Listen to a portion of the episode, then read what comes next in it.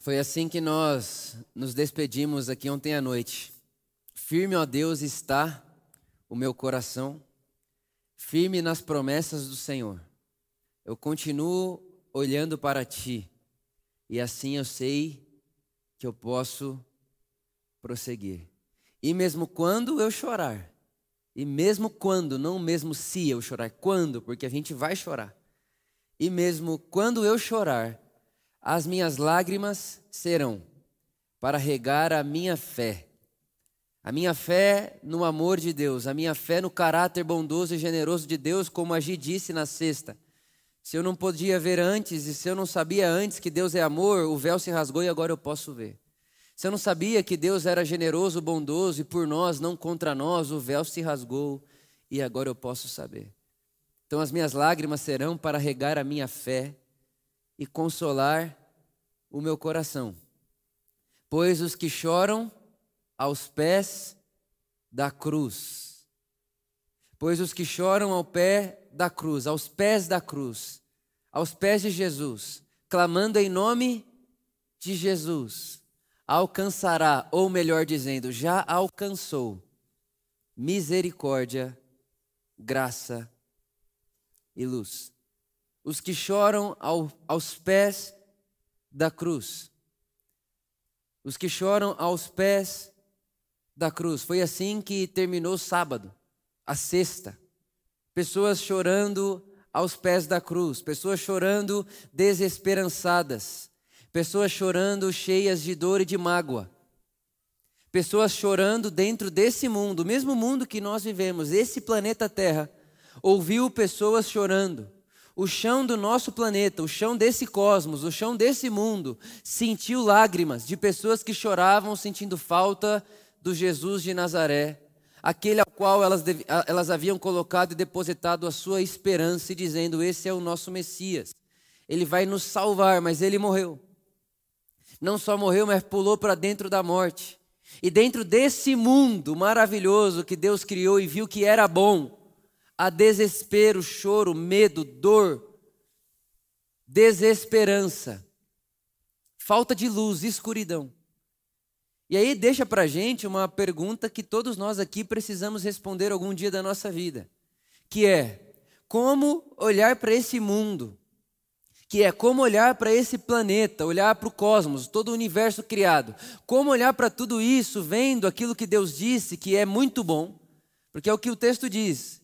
Criou Deus os céus e terra, criou Deus os animais, criou Deus tudo que há na terra, debaixo da terra, em cima da terra, criou Deus todas as coisas e viu que era bom. E o texto continua dizendo que depois de Deus haver criado todas as coisas, Deus forma o ser humano. O ser humano, a sua imagem e sua semelhança. E quando Deus forma o ser humano, a sua imagem e a sua semelhança, viu Deus que era muito bom. Aí a pergunta que fica para nós é como que nós podemos alinhar ou fazer um paralelo com a realidade da criação, que é Deus criando céus e terra, cosmos, universo e dizendo é muito bom, criando o ser humano e dizendo é maravilhoso, e ao mesmo tempo a gente liga a TV liga o jornal e ouve notícia e passa por coisas nas nossas, nas nossas vidas que enquanto nós passamos, nós vemos a maldade, a feiura, o choro, o desespero. Como nós podemos conviver com essa verdade de que Deus criou o mundo e viu que era bom, e que Deus formou o ser humano e chamou o ser humano de muito bom, e de repente a vida passa por mais sábados do silêncio do que a gente pode imaginar. Como é que a gente pode fazer esse paralelo? Inclusive, é se perguntando isso que muitas pessoas deixaram de crer em Deus. Porque como é que pode Deus ser tão bom como é que pode haver um Deus tão poderoso assim e o mundo ser esse caos que é? Como é que pode Deus estar lá no céu, o mundo aqui na terra, e aí Deus vê o que está acontecendo: criança morre de fome, pai que perde filho, acidente, opressão, miséria. Como é que desse Deus está lá em cima, lá no alto, E ele vê a terra nesse caos e ele não faz nada. E como que ele chama isso de bom? Como que ele chama isso de, ai, viu Deus que era bom? Como que ele chama o ser humano de muito bom? Olha o que o ser humano é capaz de fazer. O ser humano é capaz de apertar armas. Um ser humano é capaz de ameaçar outro ser humano de matá-lo se ele não fizer a sua vontade. Como é que a gente pode fazer um paralelo, ou como que a gente pode linkar, ou como que a gente pode acreditar que o mundo que Deus criou e viu que era bom, e o ser humano que Deus formou e viu que era muito bom, tem alguma relação com aquilo que nós vemos hoje, com aquilo que nós fazemos hoje e com o mundo que nós assistimos, assistimos nos noticiários nos nossos dias. A impressão que dá é que Deus nos abandonou ao léu e que o sábado do silêncio se perpetuou. É como se o sábado do silêncio fosse só o nosso para sempre. Não há esperança. Essa é a angústia de Salomão no Eclesiastes. Salomão diz: tudo é vaidade, não serve para nada. A vida é um sopro, a vida passa muito rápido. Não há nada novo debaixo do sol. Ou seja, Vitor, não tente fazer nada novo. Não há esperança. O mundo é isso aqui mesmo: essa injustiça, é esse sofrimento. Salomão dizendo: é o rico oprimindo o pobre, é o pobre com fome, é o desobediente parecendo ser abençoado e o justo comendo migalha. Isso é Salomão, é Eclesiastes. Deus nos abandonou. Não há o que fazer nessa vida. Um sábado do silêncio perpétuo. Chora aí, e se tiver um motivo de alegria ou outro, aproveita o motivo de alegria ou outro, porque vai passar. A alegria é passageira, a tristeza e o silêncio é que são para sempre. Não há nada que possa ser novo, não há novas possibilidades, não há novos mundos, não há esperança. E não há esperança, e nos parece ser um sábado do silêncio perpétuo, porque nós seres humanos, nós instalamos no nosso mundo, ou melhor, no mundo que Deus nos deu, um vírus chamado morte. O vírus, o, o, o, a nossa contribuição para esse mundo é uma realidade chamada morte. É o que o apóstolo Paulo vai dizer no capítulo 5 da sua carta aos Romanos o salário do pecado é a morte. E a gente pensa morte, só morte física, e não é morte física simplesmente. A morte, ela carrega diversos irmãos e irmãs. A morte é uma semente com vários frutos. O nosso problema não é a pobreza, né, em última instância, não é a pobreza, a violência, a guerra, a fome. Não, é a morte. Da morte surgem todos os restos dos nossos problemas, todos os outros problemas. É da morte que surge a violência, é da morte que surge a fome. É da, a morte é a raiz, é a semente que faz com que todo o resto da maldade do, e, e da, da treva que existe no mundo aconteça e apareça. É da morte. E fomos nós, seres humanos, que instalamos esse jeito de viver. Fomos nós que fizemos isso daí. E é claro que no mundo, onde a morte passa a reinar, é o que Paulo vai dizer, do pecado de Adão para frente, a morte reina, a morte opera, a morte tem força, a morte tem prevalência, a morte tem vitória, aspas. No mundo onde a morte reina, a esperança e o sentido acabam. Porque para que, que eu vou seguir a Jesus? Para que, que eu vou obedecer a Jesus? Para que, que eu vou fazer o bem se tudo acaba? Para que, que eu vou abrir mão de mim para abençoar alguém? Para que, que eu vou ser generoso? Para que, que eu vou ser solidário? A vida é só um sopro. Eu vou viver 50, 60, 70, 80 anos no máximo e tudo vai acabar. Isso aqui não tem nada novo no, debaixo do sol e tudo vai acabar desse jeito. Não há esperança, não há motivo de pensar novas possibilidades. Tudo está debaixo de um sábado perpétuo de silêncio. Não há o que fazer. Quando a morte opera, o sentido acaba.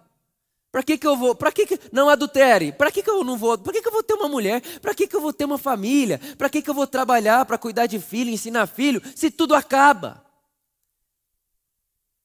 quando a morte opera e a morte é o fim, o desfecho, nós ficamos sem esperança e sem senso de sentido. Para que tudo isso? Vai acabar. É por isso que o apóstolo Paulo diz: se não há ressurreição, em vão é a nossa fé, em vão é a nossa obediência. Porque se não há ressurreição, se a vida acaba na morte, se a vida é um perpétuo sábado do silêncio, estamos aqui em vão. Seguimos a Jesus em vão. Somos generosos em vão. Nada disso serve porque vai acabar. É só passageiro, é só um sopro que passa.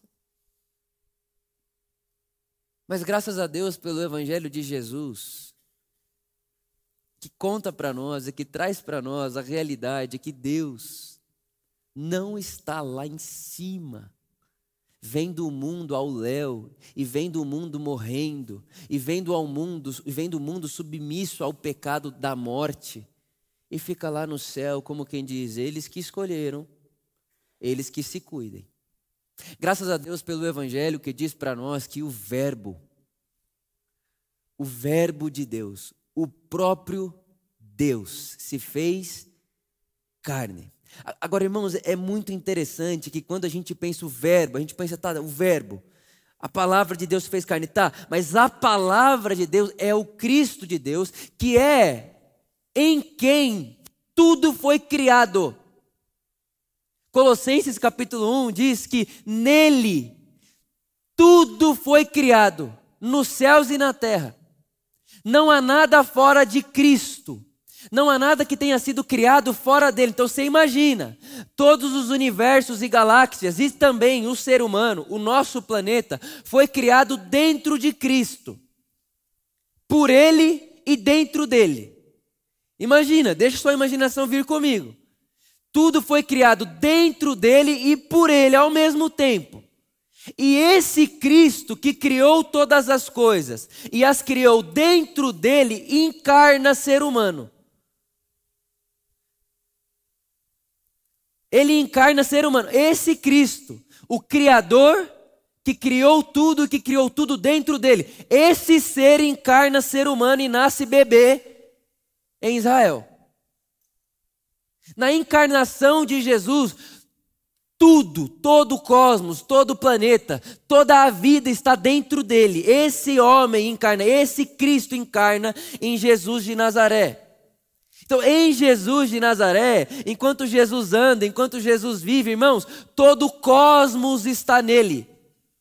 Ele é o Criador. Ele carrega o mundo dentro de si. Não é só Vitor e Tico e Tiago e Laura que está dentro de Jesus. Não é só a igreja que está vivendo ali em Jesus. Jesus está levando consigo todo o universo, todo o mundo. Porque quando o ser humano peca, não é só o ser humano que paga, a natureza paga. Por exemplo, no mundo de Deus, no mundo que Deus criou, não existe animal comendo outro animal. No mundo que Deus criou não há morte alguma, nem para a sobrevivência animal. Então não é só o ser humano que cai quando o pecado entra, todo o mundo, todo o cosmos entra em, completo des, em completa desarmonia. Tsunami, terremoto, queimada, tudo entra em desarmonia. Não é só o ser humano que cai, o universo inteiro agora está submetido à morte, a ciclos viciosos de morte. Mas Jesus, o Criador, o Criador pela qual tudo foi feito, o Criador que carrega dentro de si todo o universo encarnou ser humano. Então, na pessoa de Jesus em Israel, não está só a igreja representada, não está só pessoas que se converteram representada. Em Jesus, andando em Israel, está todo o universo. Ele representa todo mundo, todo o cosmos. O todo mundo aqui não é todo mundo, todas as pessoas, é todo mundo mesmo. Toda célula, toda energia, tudo que cria o universo, tudo que faz possível o universo está encarnado em Jesus. Está dentro de Jesus, está andando em Israel. E de repente, esse Deus, Cristo, que criou todas as coisas, e que não só as criou, mas as criou dentro de si, encarna no mundo e ele pula dentro da morte. O mundo inteiro representado em Jesus. Todo o cosmos encarnado em Jesus. Andando por esse mundo, vai pular na morte. E vai pular na morte por quê? Porque esse mundo está sob o governo da morte. Romanos capítulo 5, 6, 7, vai dizer isso para nós. O mundo está sob o governo da morte. A morte tem a última palavra. Irmão, qual que é o maior medo de qualquer ser humano? Morrer. Por quê? Porque a morte é o fim, é o desfecho, eu não quero ter fim. Que nós somos a imagem de um Deus eterno, nós não queremos ter fim.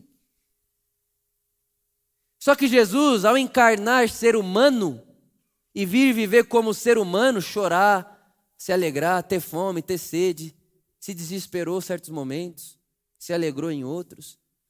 Ele precisa se submeter a toda a humanidade e a tudo que esse mundo criou e desenvolveu. E uma das coisas que é uma realidade no nosso mundo é a morte. Então, Jesus, o Cristo que se encarna, se submete também à nossa morte. Ele vai morrer.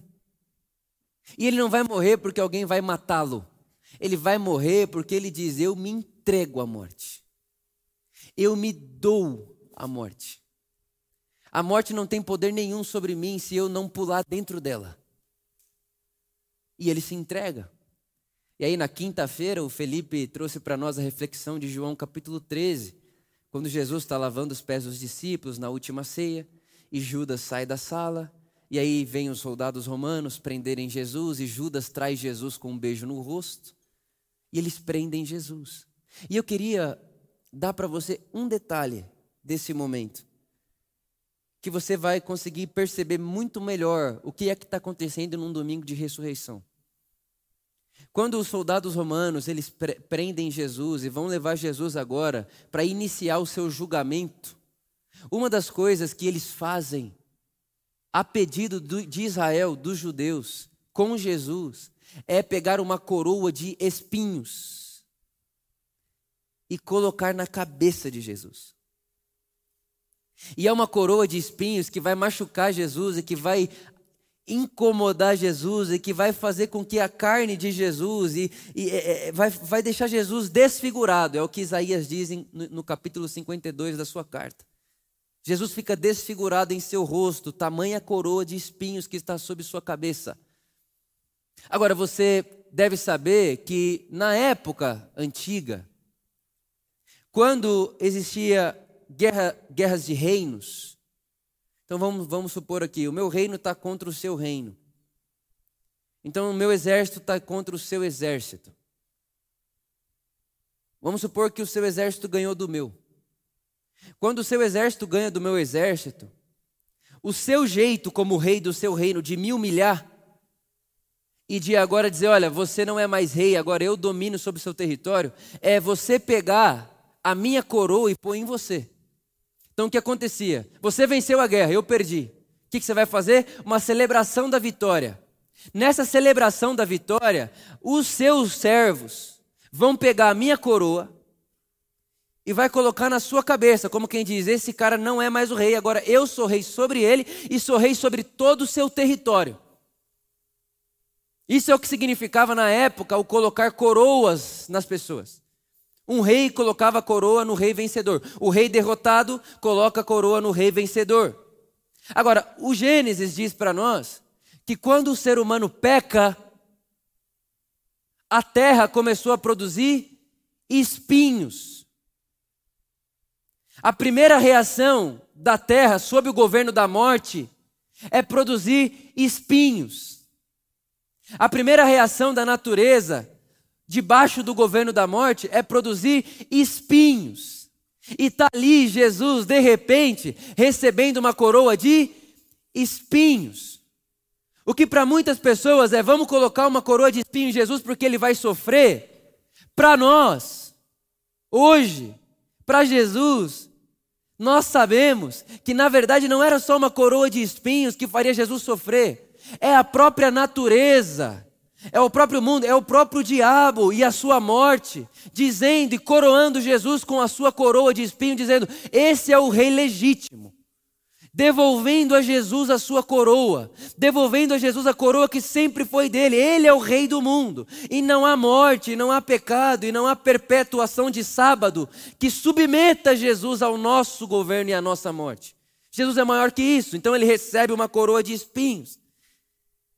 E ele é chicoteado, esbofeteado, e todos nós aqui já assistimos a Paixão de Cristo, a coisa mais linda do mundo, mais assustadora e mais linda ao mesmo tempo. E ele está indo em direção ao que nós chamamos de cruz.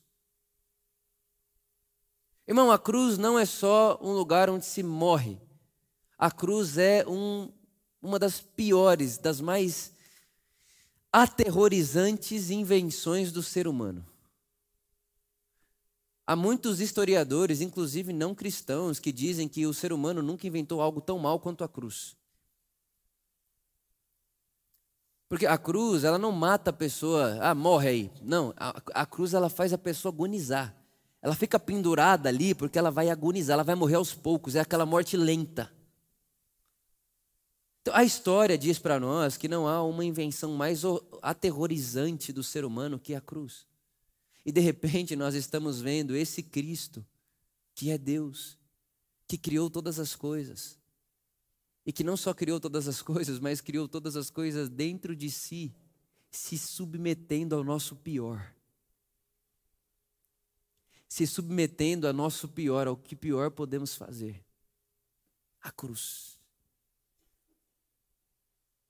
E quando submetido à cruz, quando submetido ao nosso pior, a Bíblia diz para nós, em todos os evangelhos, que quando Jesus ele está ali e ele expira e ele morre, a Bíblia diz para nós que o sol deixou de brilhar e que trevas tomaram toda a terra.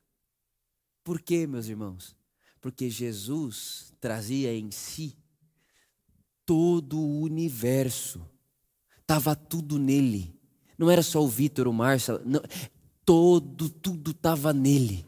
E a Bíblia diz que a natureza também aguarda ansiosamente a manifestação dos filhos de Deus, porque a natureza também foi submetida à morte, ao governo da morte. Então está tudo em Jesus. E ele expira, e ele suspira, e ele diz: Pai, em Sua mão entrego o meu espírito, e as trevas tomam toda a terra, começa a tremer durante três horas.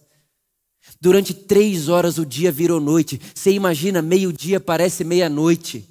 A ponto de os soldados romanos que tinham prendido Jesus na cruz começam a bater no peito e dizer uns aos outros: Esse cara era o filho de Deus, esse cara era de Deus. Olha o que está acontecendo com o mundo, olha o que está acontecendo com o cosmos. Mas o que eles não sabiam é que sim, de fato, aquele cara não é só de Deus, é o próprio Criador de todas as galáxias, é a luz que ilumina o Sol, é a pessoa que faz com que o Sol permaneça onde está. Não sei se você sabe disso, mas a distância do planeta Terra até o Sol é perfeita, a tal ponto que se a gente aproxima do Sol um quilômetro, todo mundo aqui morre queimado. É esse homem que planejou tudo isso, que arquitetou tudo isso, é esse ser de Deus que criou todas as galáxias em toda a sua inteligência, é esse ser encarnou toda a sua criação, inclusive os seres humanos humanos e está exposto, submetido ao pior que a raça humana poderia inventar.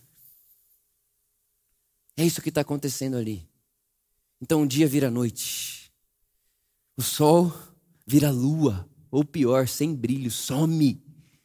E a terra começa a tremer em resposta porque não é só os seres humanos que estão ali, o cosmos está ali, está tudo em Jesus, está tudo dentro dele. Ele é o Verbo que fez todas as coisas, e sem ele nada do que foi feito se fez. Nele tudo subexiste, tudo subexiste é em Jesus. E ele morre, expira e morre. E eu gosto muito de imaginar que, quando ele morre, nosso irmão Pedro diz que ele vai até o mundo dos mortos. Quando ele morre, ele vai levar cativo o cativeiro. Aí você imagina isso comigo. Ele chega lá, sabe Deus como é que é esse mundo dos mortos? Não sei se você quer conhecer agora, mas. Jesus, imagina isso comigo. Jesus expira na cruz. E quando ele fecha os olhos na cruz, ele já abre o olho lá. E agora ele está lá no mundo dos mortos e ele conhece, ele vai até as, algumas pessoas.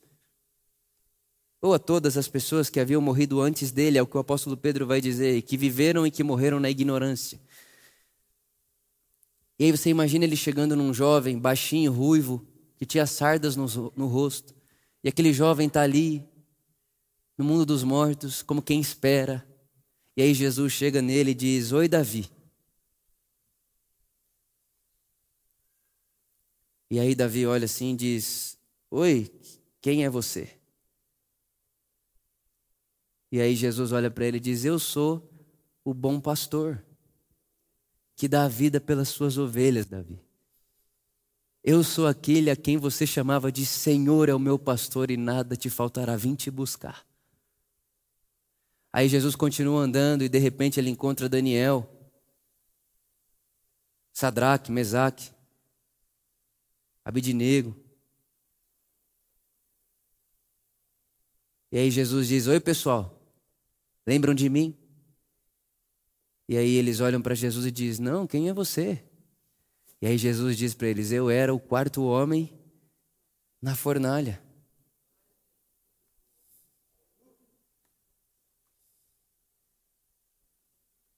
Você imagina, João Batista tinha acabado de morrer. Tinha morrido talvez um ano, um ano e meio antes, ou até menos. João Batista está lá, no mundo dos mortos. Sabe Deus como é esse lugar, mas ele está lá e chega Jesus. E aí Jesus chega e diz: Oi, João. Aí João diz: Quem é você? Como você sabe o nome de todo mundo? O que está acontecendo aqui? Aí Jesus olha para João e diz: João, como você não me conhece? Acabei de estar com você ali em cima. Ele: Quem é você? Ele falou: João, eu sou Jesus. Aí João olha para Jesus e diz: Jesus, mas quando eu te vi e te reconheci, você tinha uma semelhança de cordeiro. Você parecia o Cordeiro de Deus que vem tirar o pecado do mundo, mas agora eu olho para você e eu vejo em você um rosto vitorioso como um de leão. E Jesus está passeando ali no mundo dos mortos, aspas, porque Deus não é Deus de morto, Deus é Deus de vivos. Deus chega em Moisés e diz: Moisés, eu sou Deus de Abraão, de Isaac e de Jacó. Os três já estavam, aspas, mortos.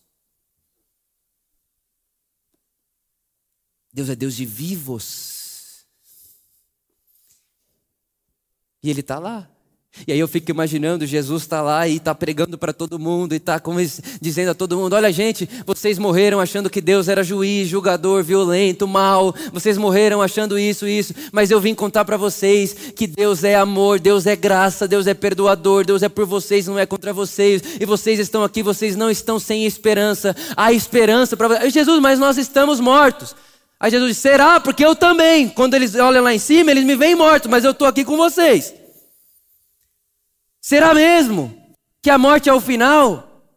Será mesmo? Aí eu fico imaginando Jesus conversando com eles, e de repente o Paulo diz que o Espírito Santo começa a vivificar Jesus e trazer Jesus de volta à vida nesse mundo. E aí eu fico imaginando o Espírito Santo, Jesus, vamos, vamos, vamos, vamos, tem que voltar para lá. Vai ter que voltar para, tem que voltar para lá, que você tem que aparecer para eles lá. Para eles quem? Para Pedro, para João, para Tiago, para os discípulos. Tem que aparecer lá naquele mundo lá. E aí a Bíblia diz que o Espírito Santo vivifica o corpo morto de Jesus. E aí nós chegamos em João capítulo 20. João capítulo 20.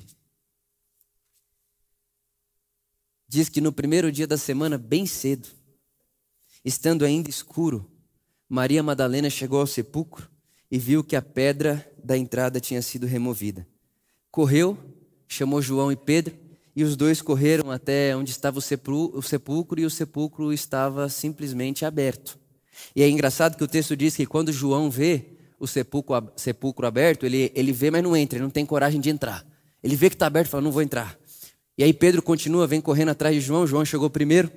Pedro está vindo atrás e João olha para Pedro e fala: Pedro, eu não tive coragem de entrar. E Pedro, sempre intrometido, fala: Eu entro, e entra. E quando ele entra lá, o que, que ele encontra?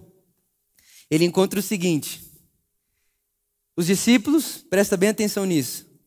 A seguir, Simão Pedro, que vinha atrás dele, chegou, entrou no sepulcro e viu as faixas de linho bem como o lenço que estivera sobre a cabeça de Jesus. E esse lenço estava dobrado à parte. Irmão, presta atenção nisso aqui. Simão ele entra para dentro do sepulcro, o corpo não está lá. O corpo não está lá, sumiu o corpo.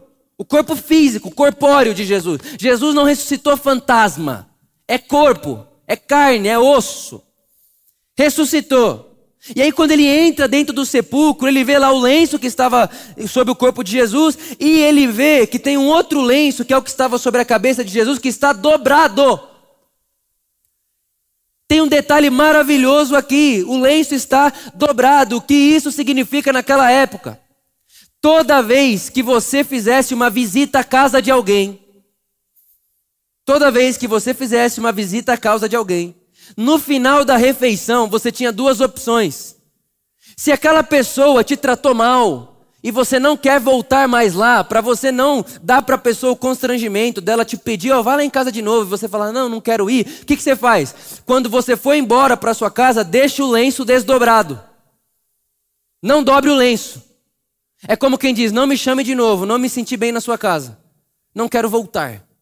Agora, se você for na casa de alguém for bem tratado ao ponto de dizer eu voltarei, deixe o lenço dobrado, que já é um sinal para a pessoa que te recebeu que você voltará. Então, quando Pedro ele entra naquele sepulcro, está vazio, lenço, um dos lenços está jogado, mas o lenço que estava sobre a cabeça de Jesus está dobrado ao lado. Ele já ouve o recado: voltarei. Voltarei. Estou voltando. E aí é engraçado porque eles correm para onde estão os outros discípulos, e aí começa aquele alvoroço, todo mundo desorientado. Ressuscitou ou não ressuscitou? Aí o pessoal começa a falar, os soldados romanos, a Roma, Roma começou a pagar pessoas para mentir, dizendo: os discípulos de Jesus roubaram o corpo de Jesus e estão dizendo que ele ressuscitou. Aí os discípulos estão com medo, trancados, falam: Meu Deus, agora que vai dar problema mesmo. Agora eles vão querer matar a gente de todo jeito. Eles estão trancados. Aí a Bíblia diz que ao cair da tarde, era de manhã, lembra? Agora já é o cair da tarde, já é de tarde. Daquele primeiro dia da semana, estando os discípulos reunidos à porta trancada, por quê? Está todo mundo com medo. Jesus entrou. Você imagina, irmãos, Jesus, corpo, corpo, ele passa pela porta. Passa pela porta trancada e diz: Paz seja com vocês.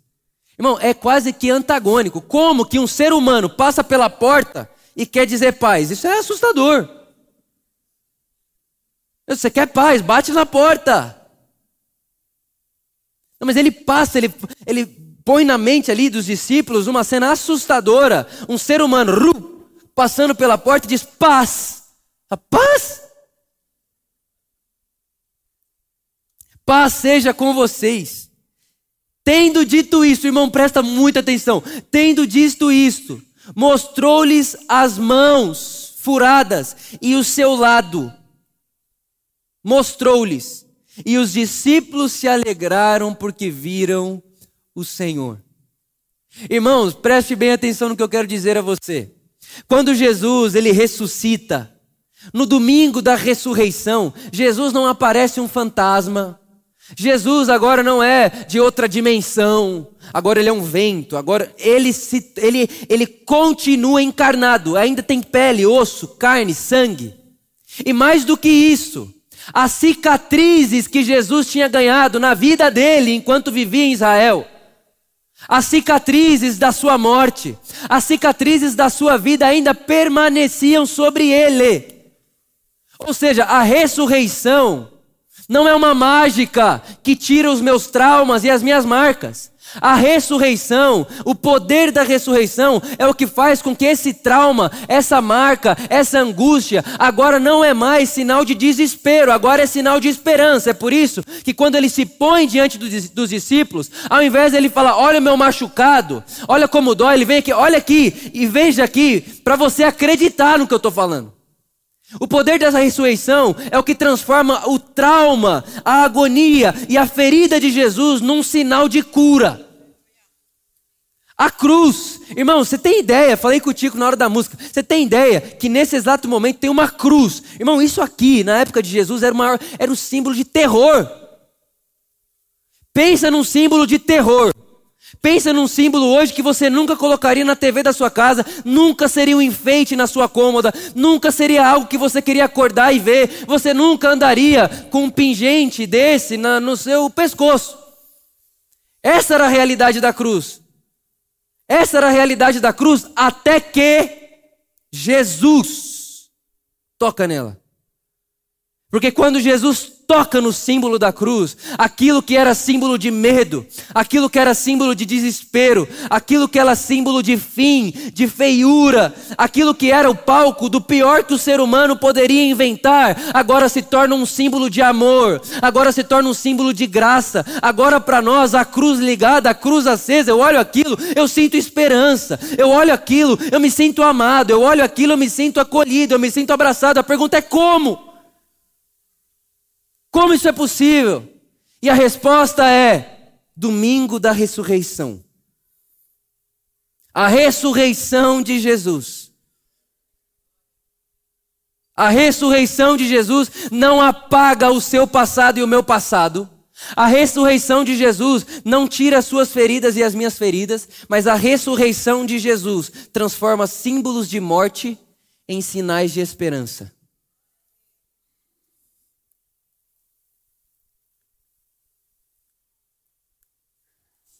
Ressuscitar com Jesus não é se tornar um fantasma. Não sei se você já parou para imaginar o céu. O que é o céu?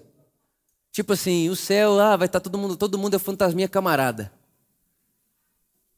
É tipo, você, você vai para o céu, você vira um ser de outra dimensão, de outra ordem, de outra realidade. É isso é o céu para muita gente. Mas irmãos, ressurreição é eu saber aqui agora que tudo importa. Sabe por que tudo importa? Porque não, eu não estou no mundo agora que é só a antessala da eternidade. A sala de espera da eternidade. Vitor, fica aqui nesse mundo por 80 anos até você ter capacidade para entrar no outro mundo. Não é isso. As marcas que eu estou deixando nesse mundo e as marcas que esse mundo está deixando em mim, estará comigo quando eu ressuscitar com Cristo. Irmão, deixa eu te contar um negócio. Você é você e vai ser você para sempre. Você não vai se tornar uma gota no oceano que ninguém mais te vê depois que você morrer. Ah, agora que eu morri, eu sou uma gota no oceano, agora eu faço parte de algo maior. Não!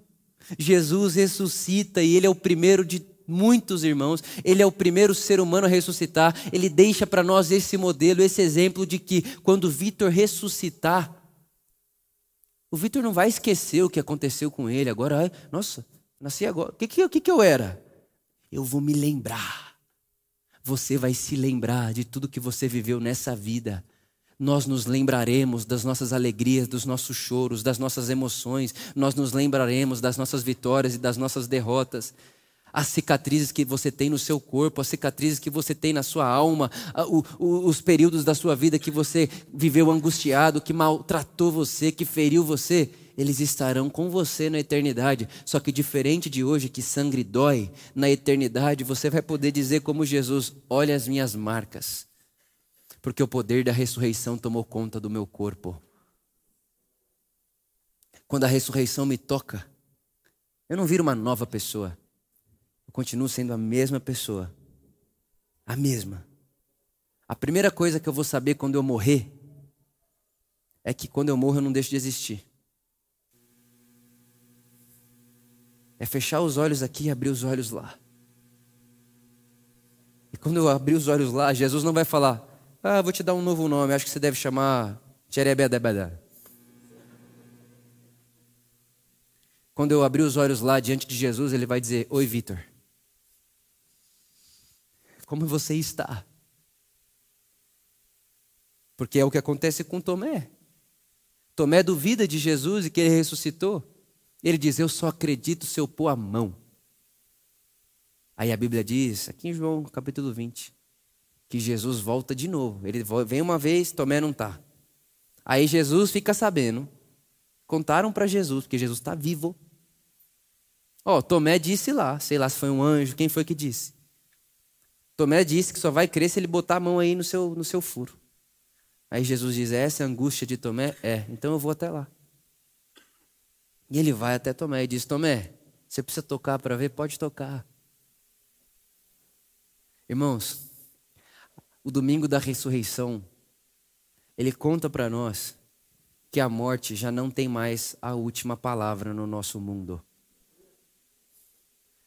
A morte não tem mais a última palavra no nosso mundo, porque Jesus, o nosso Senhor, o Criador dos céus e da terra, carregou não só o ser humano, todo o universo estava em Jesus. E com Jesus, na morte de Jesus, não só os seres humanos morreram com ele, é o que o apóstolo Paulo diz.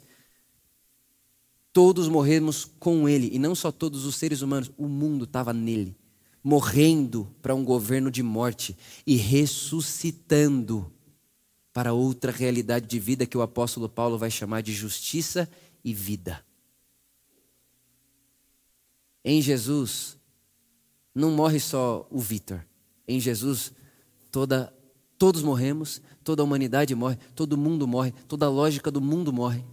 E com Jesus, na sua ressurreição, todos nós ressuscitamos. Então lembra a pergunta que eu disse a vocês que todos nós temos que fazer um dia, que é a morte tem a última palavra? O medo tem a última palavra? O desespero tem a última palavra? O que é que tem a última palavra? Há sentido nessa vida? Essa vida acaba no túmulo? Eu acabo no túmulo? A, a existência do Vitor dura 80 anos? A ressurreição diz: nada acaba no túmulo.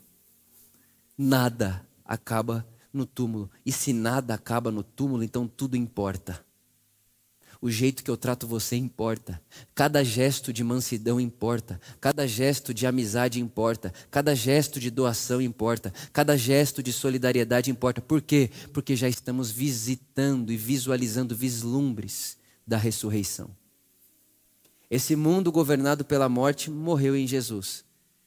E já se inaugurou um novo mundo, com novos seres humanos que, está, que estão vivendo aqui nesse mundo que está sendo redimido. Irmãos, o poder da ressurreição não apaga os nossos traumas e não faz mágica com as nossas marcas. O poder da ressurreição transforma o nosso mundo com caos, com trevas, com escuridão, com manchas, com fome e pobreza. Esse mundo está sendo transformado pelo poder da ressurreição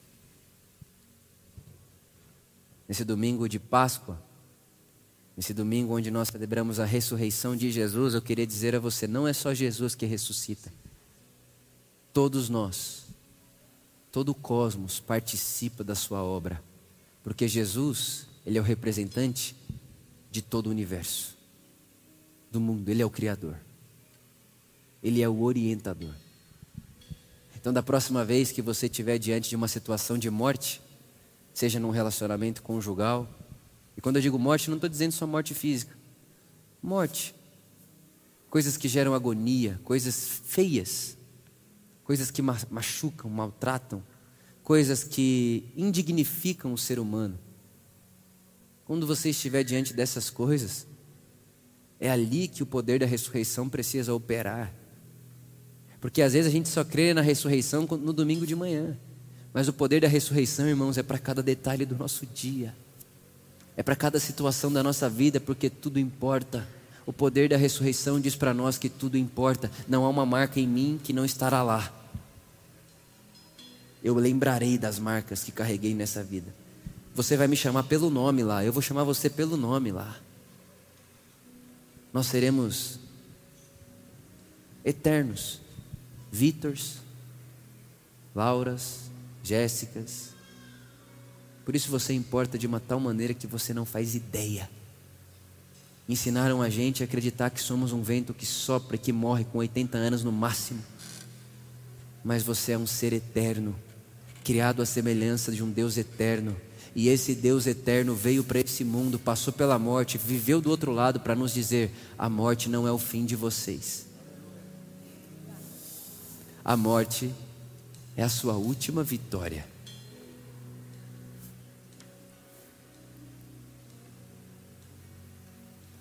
E eu vou encerrar lendo Isaías capítulo 11. Isaías capítulo 11.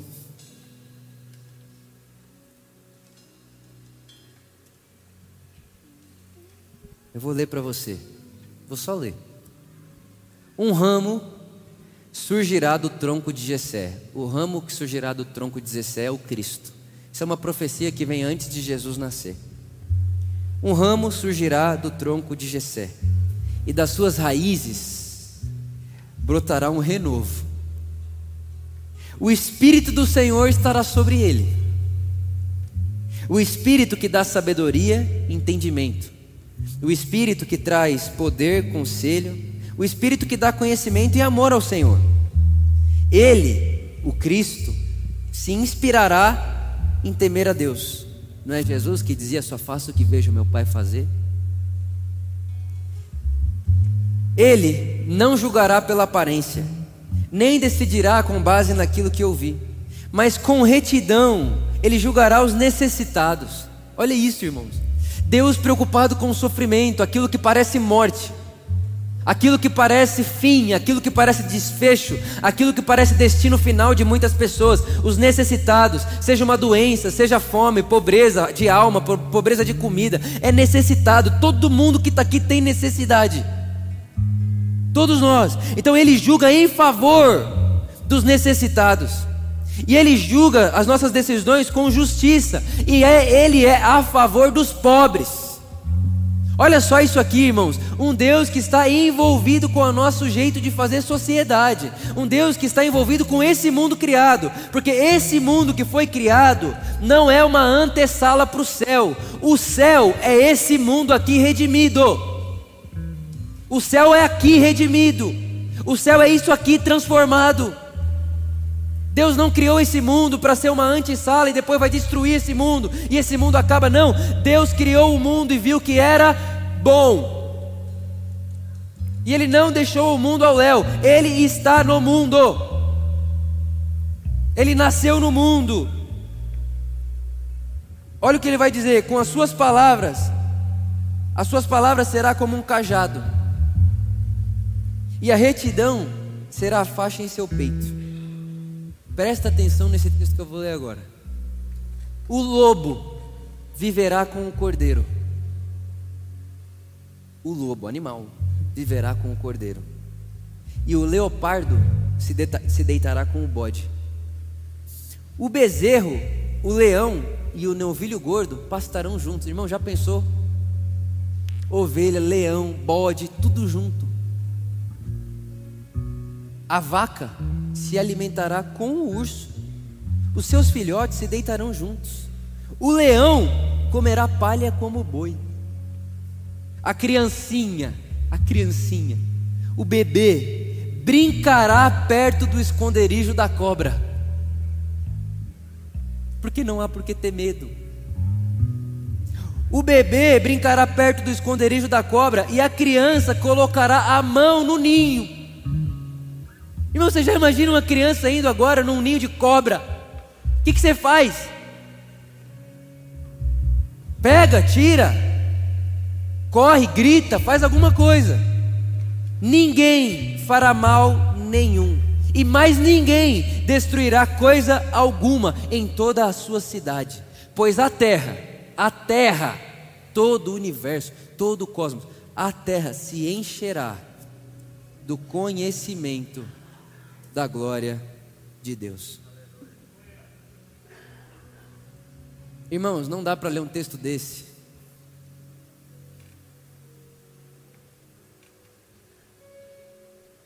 e acreditar que ele é possível sem ressurreição. Não dá. Tem que haver ressurreição. Porque todo esse cosmos está morrendo. Mas não está morrendo para acabar está morrendo porque Deus fez da morte um início de uma nova vida. Porque se o grão de trigo não morrer, ele não pode florescer. Essa é a beleza do domingo da ressurreição. Não só você, não só eu, mas também você e eu.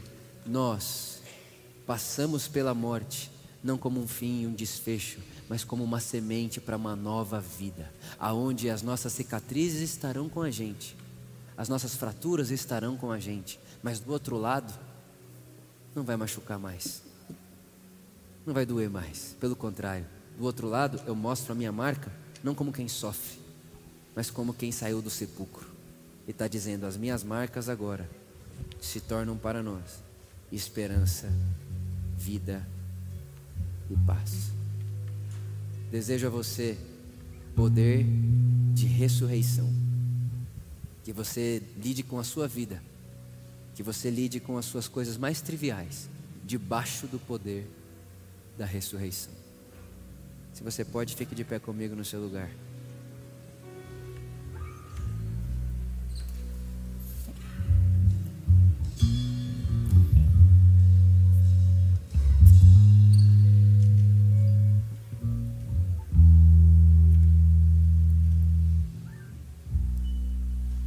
Quinta-feira do Lava Pés e a última ceia, sexta da paixão, sábado do silêncio. Você sabe que na Igreja Católica até hoje, o sábado do silêncio é o único dia que eles não oram pela ceia, sabia disso?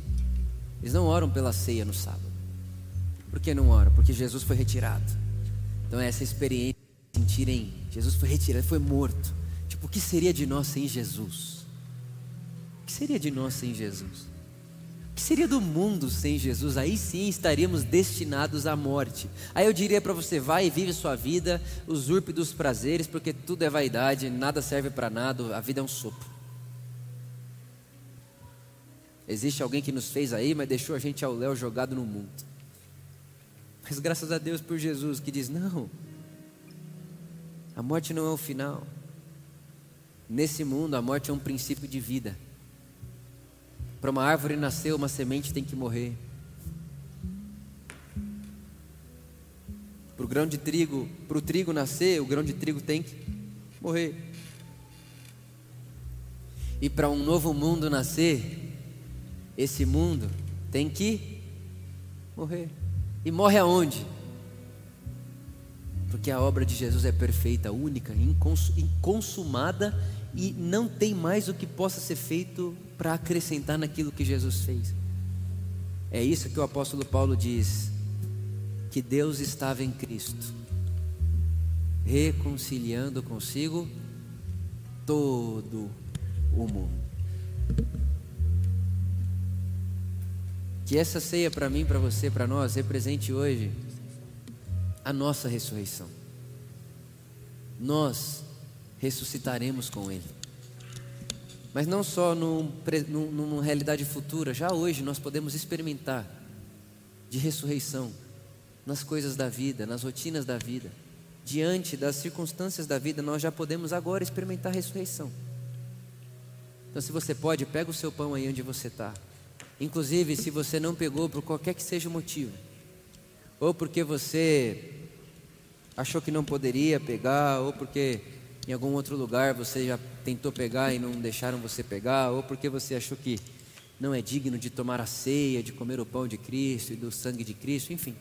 Por qualquer que seja o motivo, ou talvez porque você simplesmente não viu que ali na porta tinha um pão e um suco para você pegar. Se você não pegou e deseja pegar, por qualquer que seja o motivo, balance sua mão que a gente vai levar até você. Ali atrás tem um, lá atrás tem cinco, aqui tem mais um, isso, obrigado pessoal. Aonde tem mais? Tem aqui, tem lá atrás. Tem mais alguém que está sem?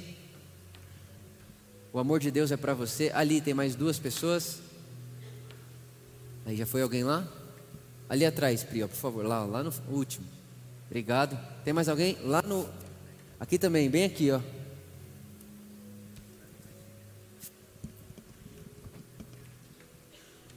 Aqui, ó. Cadê você aqui? Já chegou aí já? Chegou? Beleza. Tem mais alguém que está sem? Então, se você pode, pega aí seu pão. Vamos fazer isso juntos.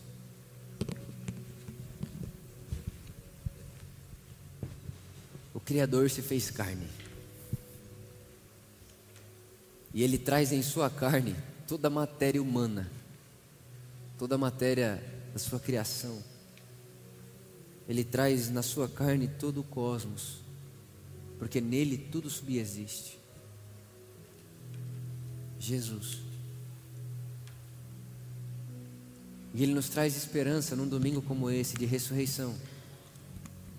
E Ele vem aqui hoje, Ele passeia entre nós dizendo: Paz seja com vocês. Paz seja com vocês. Paz, shalom, paz. Jesus, mas como paz? Olha só o mundo, como é que está. Paz, olha para minha mão furada, olha para as minhas marcas, olha pelo que eu passei e saí vivo do outro lado.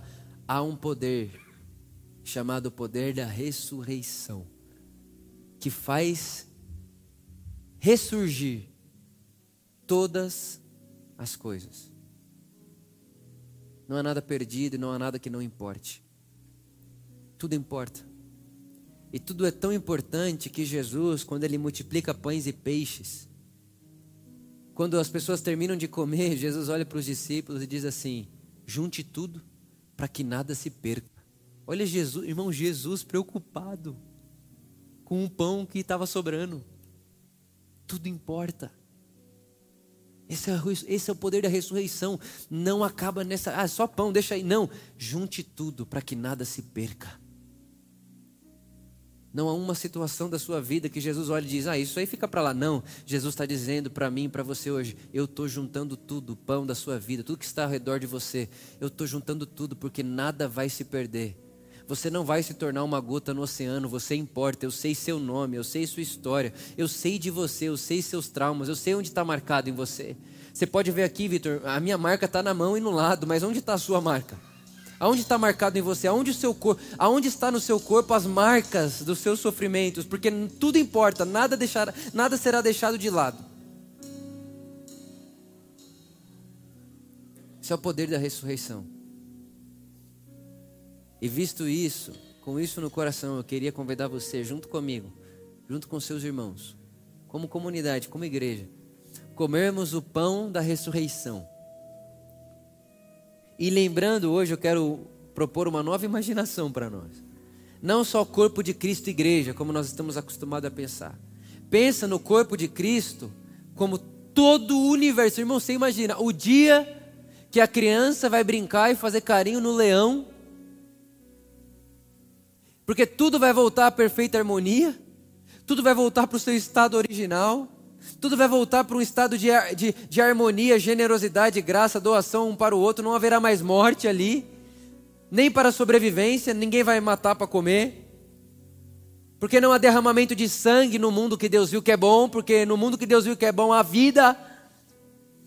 E que esses mecanismos de morte que nós criamos nesse mundo está morrendo, vai morrer na cruz de Jesus e vai ressuscitar do outro lado como mecanismos de vida. É todo um cosmos, é todo um universo sendo restaurado na pessoa de Jesus. Nós não estamos na antessala do mundo. O céu é uma terra redimida.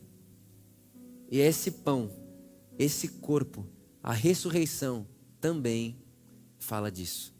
Então, se você pode Coma do pão com uma gratidão no seu coração, porque chegará o dia onde céus e terra se beijarão, e o nosso céu será essa terra redimida na companhia de Jesus, o nosso Senhor. Coma do pão.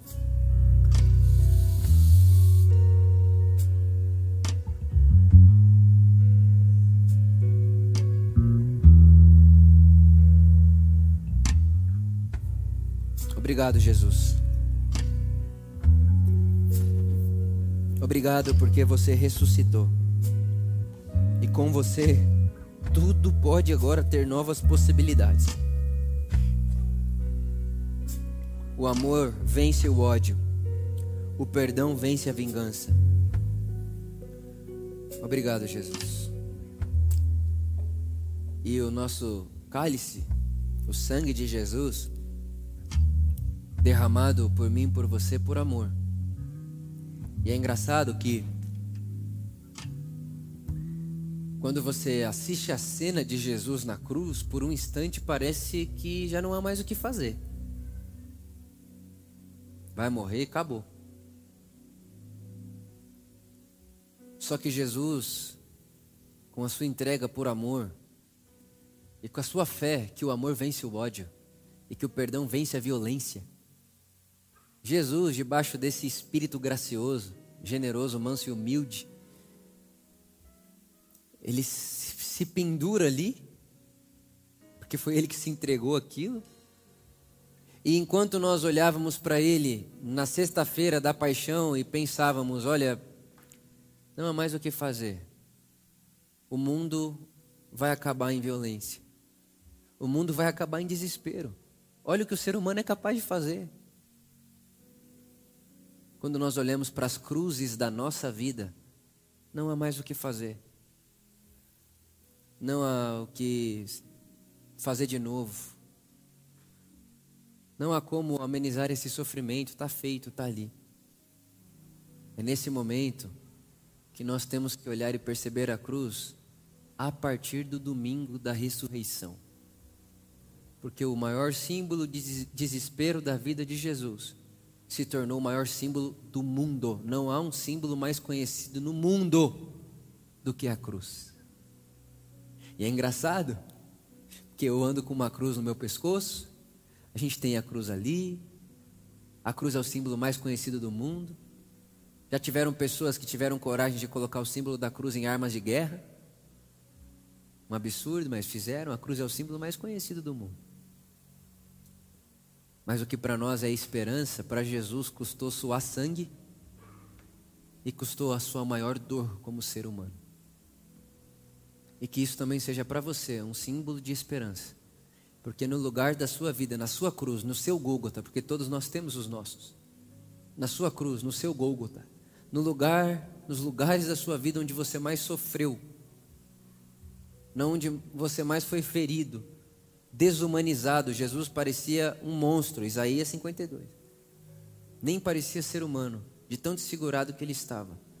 Que esse lugar, que essas memórias da sua vida passem pela ressurreição, de modo que aquilo que para você um dia foi sua maior dor, sua maior perda, seu maior trauma, seu maior desespero, seu maior medo, que aquele momento se transforme em esperança, vida, paz, conselho para alguém. Da mesma forma que para nós hoje ver a cruz é um símbolo de esperança, que a sua dor, que os lugares da sua dor, que os dias da sua dor, seja para muitas pessoas à sua volta, através do poder da ressurreição, sinais de esperança. Isso também é poder da ressurreição. Então eu queria que agora você abrisse aí, se você ainda não abriu o seu cálice. E eu queria que nós todos juntos disséssemos palavras de amor a Jesus, de gratidão a Jesus, com as suas palavras, do seu jeito, do jeito que você fala. Jesus, obrigado. Jesus, obrigado. Muito obrigado pelo domingo da ressurreição. Obrigado porque nós aqui estamos hoje olhando para a cruz e vendo na cruz um sinal de esperança. Mas para você a cruz foi morte, foi dor. Mas foi para nós um palco de amor. Então, Jesus, obrigado porque essa sua experiência modela todas as nossas experiências. Nós podemos conviver com as nossas dores, nós podemos conviver com os nossos traumas, nós podemos conviver com as nossas angústias, debaixo do poder da ressurreição. Obrigado, porque os nossas, as nossas marcas e os nossos traumas, como disse o apóstolo Paulo, as nossas leves e momentâneas tribulações não hão de se comparar com a glória que está sendo revelada em nós e através de nós. Obrigado, porque através da, da, da, da realidade da ressurreição, nossas marcas se transformam em símbolos de esperança. Nossa, nossa, nossos traumas se transformam em graça de Deus, em rios de águas vivas, em lugares aonde os tomés da vida podem tocar e crer. Jesus, que os tomés às nossas voltas toquem na nossa dor e creiam através do poder da Sua ressurreição.